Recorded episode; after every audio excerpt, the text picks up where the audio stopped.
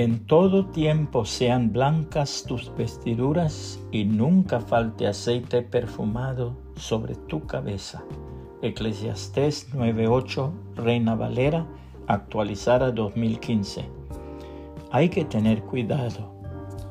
Sofronio I de Jerusalén fue un líder y creyente muy devoto que vivió en el siglo VI después de Cristo.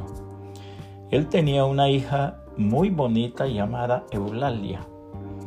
Un día ésta le pidió permiso para visitar a su amiga Lucina, cuya conducta dejaba mucho que desear.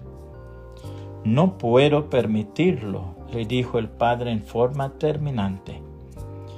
Me crees demasiado débil, ¿verdad? replicó la hija indignada.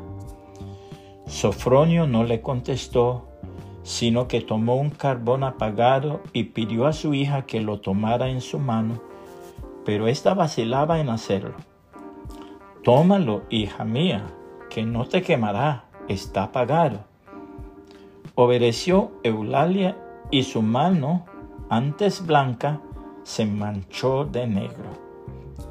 Padre, hay que tener cuidado para manejar carbones, dijo de mal humor.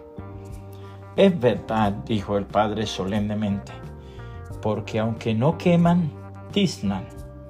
Y lo mismo ocurre con las malas compañías.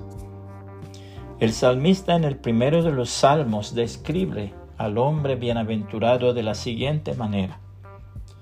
Bienaventurado el hombre que no anda según el consejo de los impíos, ni se detiene en el camino de los pecadores, ni se sienta en la silla de los burladores.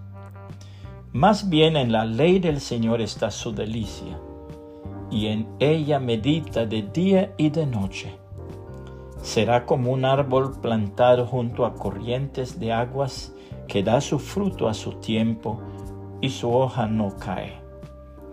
Todo lo que hace prosperará. No sucede así con los impíos, que son como el tamo que arrebata el viento. Por tanto, no se levantarán los impíos en el juicio, ni los pecadores en la congregación de los justos porque el Señor conoce el camino de los justos, pero el camino de los impíos perecerá. Salmos 1, 1 al 6, Reina Valera actualizada 2015.